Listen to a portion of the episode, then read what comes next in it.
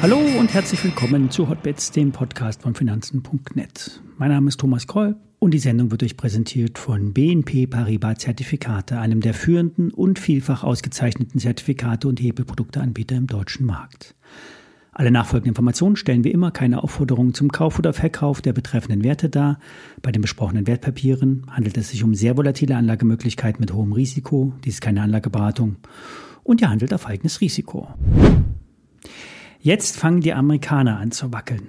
Aktuell ist zwar nur der DAX durch seinen Betonboden gefallen und bisher hatten wir das Phänomen, dass die US-Futures vorbörslich zur Schwäche neigten, aber im Kassamarkt der Dow, S&P 500 und auch die Nasdaq immer wieder hochgekauft wurden.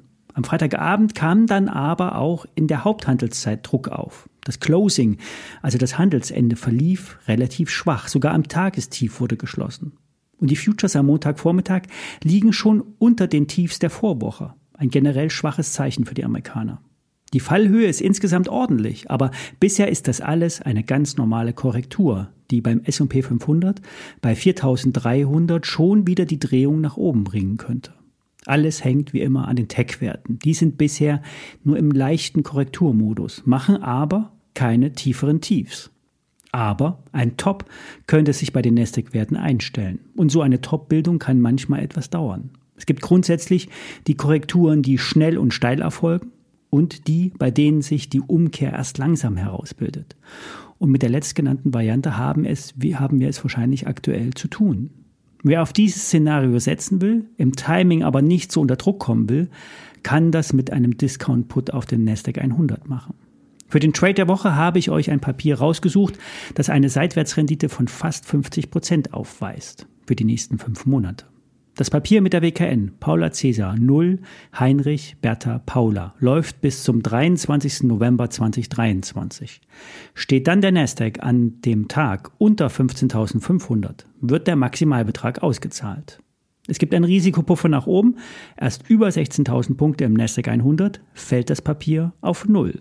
Die genauen Bedingungen müsst ihr euch bitte auf der BNP Paribas Website anschauen. Ich stelle euch den Link zum Produkt in die Show Notes. Das Papier ist für diejenigen geeignet, die der Tech Rally nicht trauen, aber nicht so sehr ins Risiko gehen wollen. Denn es hat sich in den letzten drei Monaten sehr hart gezeigt, wie lange Trends anhalten können, obwohl die Bewertung absurd ist. Das Bauchgefühl sagt, das kann doch nicht so weitergehen. Doch, kann es.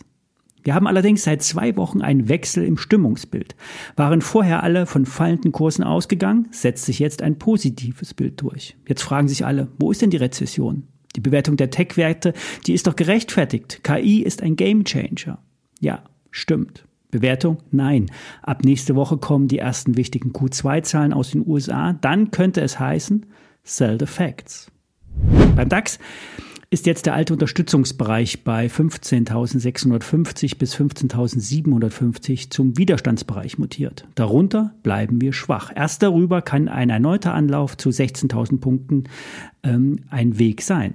Bis dahin kann es jederzeit jetzt zum schlagartigen Abgabe, Abgabedruck im Markt kommen, in den USA zum Beispiel. Denn es gibt ein Problem mit den Zero DTEs, also den Eintagesoptionen. Die sind sehr populär, haben ein enormes Volumen erreicht. Eine Billion US-Dollar sollen wohl in diesen Zero DTEs liegen. Und es findet eine sogenannte Butterfly-Strategie Anwendung. Diese funktioniert nämlich, wenn der Markt in einer festen Schwankungsbreite Breite bleibt, die sogenannte Volatilität. Die ist aktuell sehr, sehr niedrig. Es geht zwar noch tiefer, doch ist schon ungewöhnlich. Und diese Zero DTE Butterflies funktionieren, wenn nichts Ungewöhnliches passiert. Und Privatanleger setzen nun immer mehr auf diese vermeintlich einfachen und risikofreien Optionsstrategien. Broker versuchen, einem diese sichere Strategie zu verkaufen. Aber seid vorsichtig mit so etwas. Wenn ein Markt abrupt fällt, kann das einen Kaskadeneffekt auslösen. Dann kommt man auch nicht aus seiner Optionsstrategie raus. Auch wenn man nicht solche Optionen handelt, kann diese, diese CTI-Verwerfung können am Markt entstehen und ähm, Volatilität nach oben bringen. Also seid vorsichtig mit dem Risiko. Money Management ist das Wichtigste, auch in vermeintlich ruhigen Zeiten. Soweit für heute. Ich melde mich am Mittwoch wieder, dann auch wieder mit Einzelaktien. Bis dahin alles Gute.